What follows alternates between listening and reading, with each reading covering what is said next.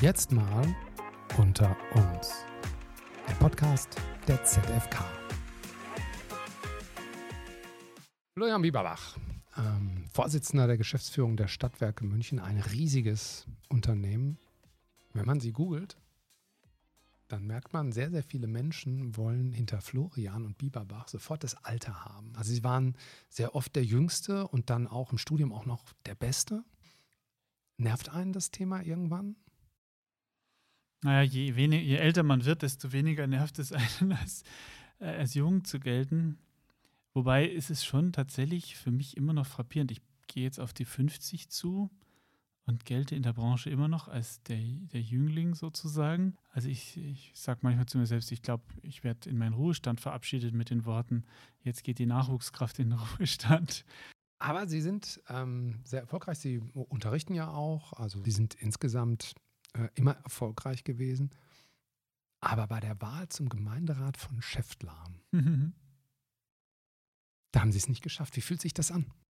Äh, sehr gut, weil, also ich habe ja schon zweimal kandidiert und beide Male natürlich kandidiert mit der festen Absicht, nicht in den Gemeinderat gewählt zu werden, denn ich habe überhaupt keine Zeit, jetzt auch noch zur Gemeinderatssitzung zu gehen. Ich habe also eigentlich nur kandidiert, um die Liste zu unterstützen. Und beide Male bin ich extrem weit vorgehäufelt worden und ich habe schon ein bisschen geschwitzt. Und beim letzten Mal bin ich tatsächlich auf den letzten Platz vorgehäufelt worden, der gerade nicht mehr in den Gemeinderat kommt. Jetzt bin ich der erste Nachrücker und habe wünsche dem, der vor mir ist, lange Gesundheit, damit ich nicht nachrücken muss. Das Häufeln, das müssen wir nochmal unseren Zuhörern erklären, die ah. nicht in äh, Bayern äh, wohnen. Ne? Also die Wähler ja. können hier tatsächlich Einfluss nehmen auf äh, die Position einer Wahlliste im Nachhinein. Ne? Und genau. dann sind sie bekannt und beliebt und dann könnte ihnen das tatsächlich noch passieren, dass sie angetreten sind und sind auf einmal drin. Aber in Schäftlarn im Landkreis München, wie viele Einwohner ungefähr? 5000, gute 5000, ja. ja. Mhm. Ähm, hat die SPD auch nur ein Gemeinderatsmitglied, stimmt das? Ja, ja. Ja, schon sehr länger. Früher deutlich mehr, aber inzwischen nur noch einen, ja, genau. Sie haben zwei Kinder im Schulalter. Sie gehen gern in die Berge. Ich habe gehört, Sie gehen auch zur Freiwilligen Feuerwehr in Schäftlarn. Ja, mit großer Begeisterung. Leider viel zu selten. Was bedeutet Ihnen das? Ja, das ist für mich ein ganz wichtiger Ausgleich. Ich bin begeisterter Feuerwehrler grundsätzlich und genieße es sehr. Es ist eine ganz andere Art der Tätigkeit. Man sitzt nicht im Büro, es ist eine eher körperliche Tätigkeit, was man dort zu tun hat. Ich bin dort auch nicht Chef, ich bin gar nichts. Das hört man manchmal, ne? dass Menschen, die ähm, Entscheidungen treffen müssen, also Vorsitzender der Geschäftsführung, dass die es durchaus genießen, mal eine Ansage zu kriegen. Ja, das tut ganz gut. Und äh, ich glaube auch, das verschafft einem ein bisschen Bodenhaftung, wenn man einfach auch mal Drecksarbeiten machen muss, was bei der Feuerwehr ja wirklich im wahrsten Sinne des Wortes häufig der Fall ist. Und es ist ja ganz gefährlich, wenn man lange Zeit so in Vorstands- und Geschäftsführeretagen unterwegs ist, dass man in einer totalen Bubble irgendwann mal ist und nur noch mit anderen Geschäftsführern, Vorständen, Unternehmensberatern, Investmentbankern und so weiter zu tun hat. Und wenn sich das dann auch aufs Privatleben erstreckt, dann merke ich, dass die Leute manchmal völlig den Kontakt zum echten Leben verlieren. Sind Sie mit dem Auto da heute? Nein, ich bin mit der S-Bahn und der U-Bahn gekommen. Machen Sie das immer so? S-Bahn, U-Bahn oder? Fast immer, ja. Also in der, in der ersten Corona-Welle habe ich tatsächlich ein paar Mal, äh, als es noch keine Maskenpflicht in den öffentlichen Verkehrsmitteln gab, das Auto benutzt und ja, gelegentlich, wenn ich irgendwas transportieren muss, aber in der Regel fahre ich mit S-Bahn und U-Bahn, ja. Was für ein Auto haben Sie denn? Ja, ich habe äh, gerade nur ein Interimsfahrzeug. Ich warte sehnsüchtig auf einen ID3, den ich gerade bestellt habe oder vor einiger Zeit bestellt habe aber der ist noch nicht ausgeliefert worden. Man hört ja wahnsinnig viel Blödsinn über Elektroautos, oder? Aber es ist tatsächlich so, dass viel, äh, viele ideologische Debatten rund um Elektroautos geführt werden, die teilweise fachlich überhaupt nicht fundiert sind, ja. Zum Beispiel? Dass die Leute immer noch äh, ganz komische Geschichten erzählen, dass Elektroautos eigentlich gar nicht ökologisch vorteilhaft wären und ähnliche Sachen.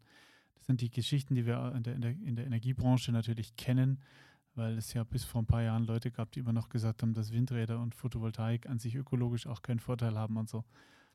Ja, das mag vor, vor langer Zeit mal richtig gewesen sein, aber hat sich halt überholt. Ist das so ein bisschen deshalb, weil viele Menschen ihren bisherigen Lebensstil nicht so gern verlassen wollen und dann nach Argumenten dafür suchen oder wo kommt sowas her? Ich merke, also ich persönlich habe überhaupt kein emotionales Verhältnis zu Autos, aber ich merke natürlich, dass es Leute gibt, die wirklich ein sehr stark emotionales Verhältnis zu ihrem Auto haben und dass der Verbrennungsmotor für sie auch tatsächlich emotional wahnsinnig wichtig ist. Wenn man auch sich anschaut, wie viele Leute mit hochgezüchteten und übermotorisierten Autos herumfahren, rational kann man das ja nicht erklären. Und da ist natürlich der Umstieg auf ein Elektroauto emotional für viele wie der Umstieg auf ein Fahrrad. Aber das ist komisch, ne? Also so an der Ampel, ich sag mal, wenn Sie hier in München auf einer großen Straße vorne an der Ampel stünden und hätten jemand hochmotorisiertes neben sich, der würde ja nur ihre Rücklichter sehen. Ne? Wahrscheinlich schon. Wobei ich fahre eher sehr defensiv. Nun sagen die, die weiter Diesel fahren und sich auch neue Verbrenner bestellen, meistens, ja, ich sehe das alles ein, aber ich warte auf Wasserstoff. Sag ich mal, ja, da musst du lange warten. Wahrscheinlich möchtest du das auch. Wie ist es denn mit dem Wasserstoffauto im Vergleich zu Ihrem ID3, der jetzt kommt? Ich glaube nicht an den Wasserstoff-Pkw, überhaupt nicht. Weil äh, ich sehe, dass die großen Hersteller und vor allem auch die Volumenhersteller auf batterieelektrische Fahrzeuge setzen. Das heißt, Wasserstoff wird, so wie es jetzt momentan ausschaut, äh, im Pkw-Bereich eine Nischentechnologie bleiben. Das heißt aber eben auch sehr teuer. Vielleicht gibt es es dann in Rolls-Royces oder ganz großen Luxuslimousinen, aber im Massenmarkt sehe ich keinen Wasserstoff. Noch dazu brennt ja in Brüssel, in Berlin der Kampf um die Zuteilung des Wasserstoffs. Alle möglichen Branchen möchten den Wasserstoff, den wenigen, den man erwartet in Deutschland, in ihre Anwendungen haben. Und ich glaube, dass da die Pkw, Pkw-Bereich am Ende ganz hinten runterfallen wird. Stadtwerke könnten sich ja ganz schön ärgern, wenn sie sich angucken, was das Elektroauto mit dem Markt eigentlich macht. Birgt die Elektromobilität die Gefahr, dass Stadtwerke ausgebotet werden bei der Energiebelieferung? Denn wenn es klappt, dann ist das Elektroauto ja im Privatbereich der größte, mit Abstand größte Verbraucher der Zukunft.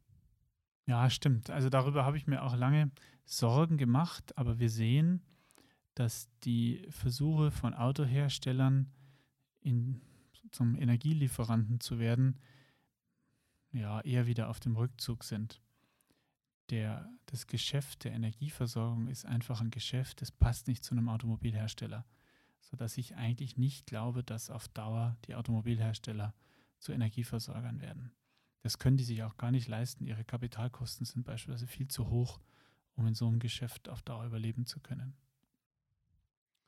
Nun bemerke ich bei vielen Stadtwerken aber auch eine große Zurückhaltung, wenn es darum geht, Elektromobilität vor Ort zum Thema zu machen. Manchmal habe ich das Gefühl, da gibt es noch so ein Trauma aus der gescheiterten Erdgasoffensive, wahnsinnige Investitionen, dann lässt einen die Politik im Regen stehen. Und jetzt soll man aber in Ladesäulen investieren, rauf und runter.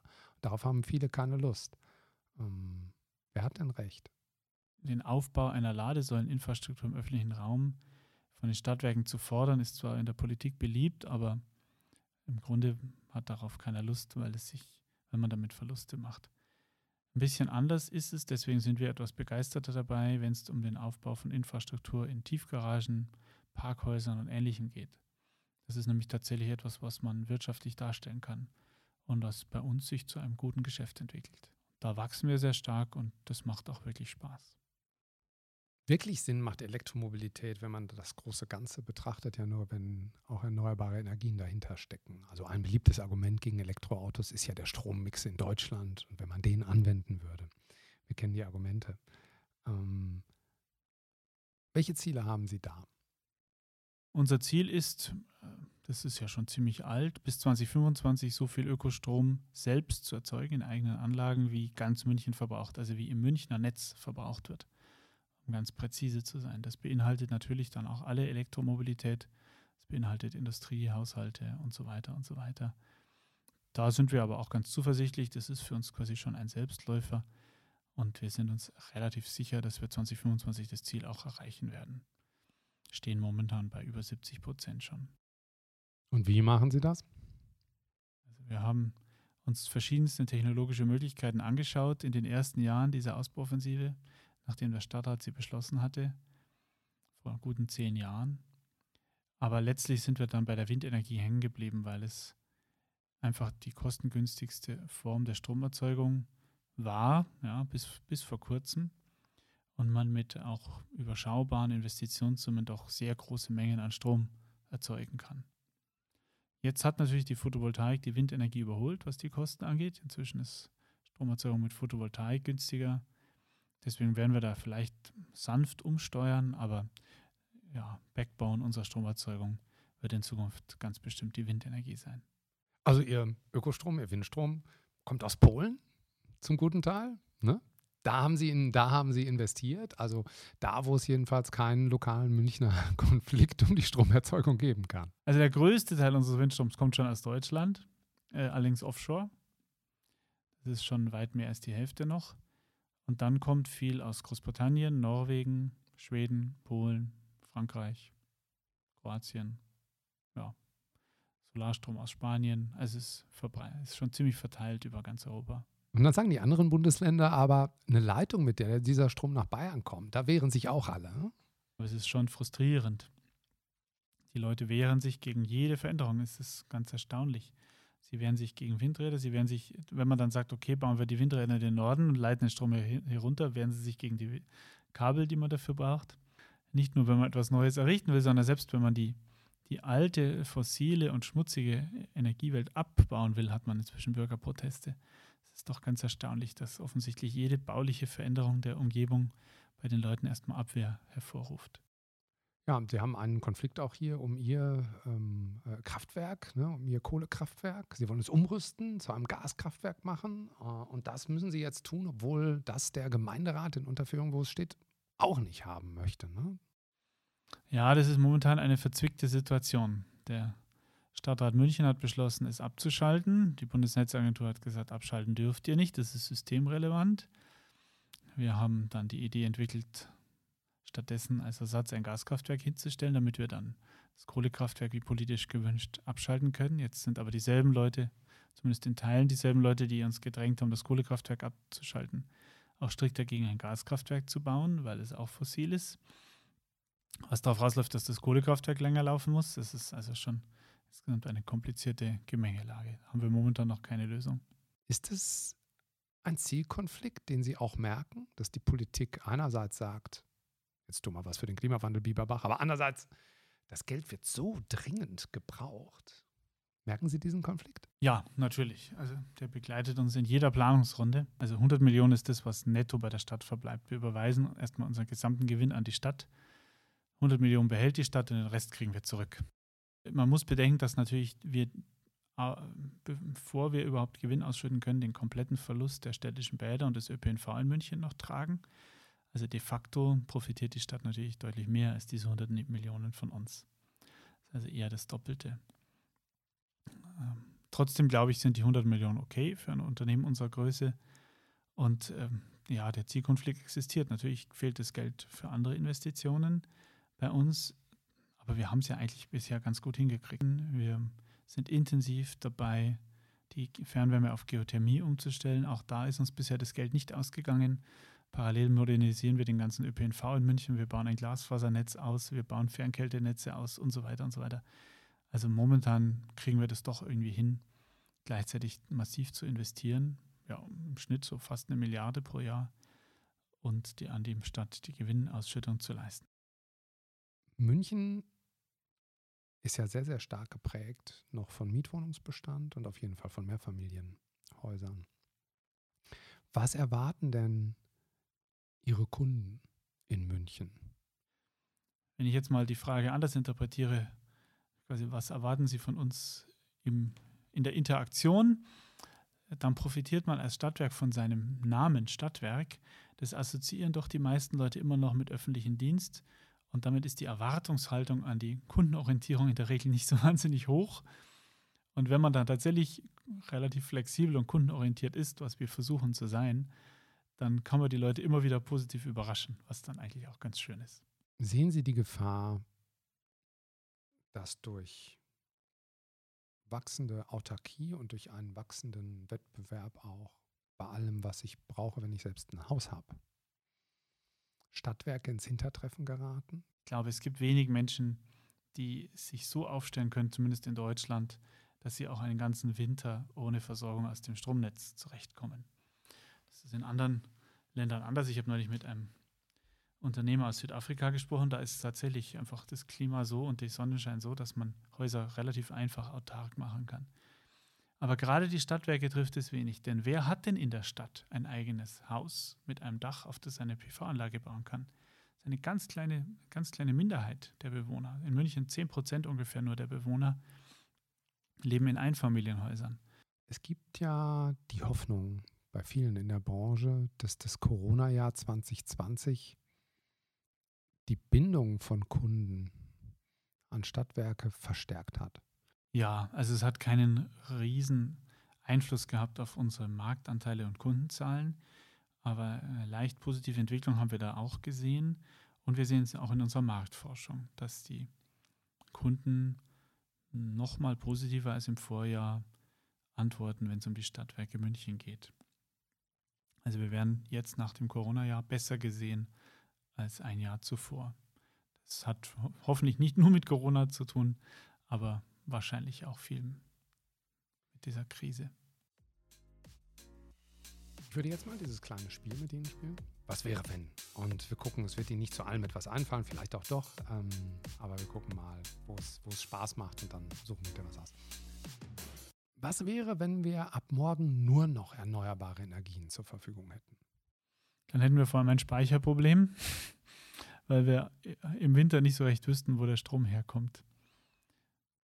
Aber das ist natürlich ein Problem, von dem ich hoffe, dass es sich in den nächsten Jahrzehnten lösen lässt.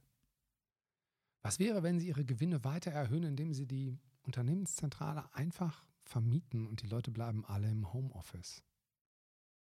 Das würde eine ganze Weile besser funktionieren, als man vielleicht glaubt. Aber es würden ein paar Dinge darunter leiden. Es würde das Vertrauen der Menschen zueinander leiden. Menschen, die jahrzehntelange Arbeitsbeziehungen haben, können auch digital wunderbar weiter vertrauensvoll zusammenarbeiten. Aber alle Leute, die neu ins Unternehmen kommen, schaffen es in so einer Konstellation nicht, wirklich enge menschliche Vertrauensbeziehungen zu Kolleginnen und Kollegen aufzubauen. Ich glaube, auch die Kreativität würde leiden, denn wir merken auch, wirklich offene Kreativworkshops funktionieren digital auch nicht so gut wie in persönlichem Treffen. Das heißt, man würde erstmal gar keinen großen Unterschied merken, aber im Laufe der Zeit würde die Organisation erodieren. Was wäre, wenn Sie Ihren Kundenservice komplett outsourcen würden? Eine Katastrophe wäre das. Also wir verfolgen beim Kundenservice eine ganz klare Qualitätsstrategie und keine Billigstrategie. Und ein komplettes Outsourcen würde uns von unseren Kunden entfremden und ganz bestimmt auch die Kundenzufriedenheit reduzieren. Kommt nicht in Frage. Was wäre, wenn Sie einen Wunsch frei hätten für die Stadtwerke München? Hm. Oh, das ist ja schwierig. nur einen Wunsch. Einen Wunsch. Ja, wenn es nur ein Wunsch ist, ist es halt leider meistens ganz nüchtern. Man bräuchte mehr Geld, um all das umzusetzen. Wie viel Geld brauchen Sie ungefähr, um alles umzusetzen, was Sie sich vorgenommen haben? ja, wir lassen ja gerade mal rechnen, was die Umsetzung der Wärmewende in München kostet. Ich befürchte, da kommen viele Milliarden raus. Also auch die ganze Modernisierung und, und Erweiterung des ÖPNV in München. Also wir sind ja auf jeden Fall im zweistelligen Milliardenbereich. Vor einem Jahr hat ja niemand erwartet, dass 2020 das Corona-Jahr wird und dass das so verlaufen würde. Man traut sich kaum, Prognosen zu machen. Ich versuche es trotzdem. Wenn wir auf dieses Jahr, auf 2021 zurückblicken, auf dieses Jahr, was werden wir sagen über 2021? Was meinen Sie? Ich hoffe zumindest, ich glaube und hoffe, dass es das Jahr sein wird, in dem weltweit die Corona-Pandemie den Griff bekommen wird.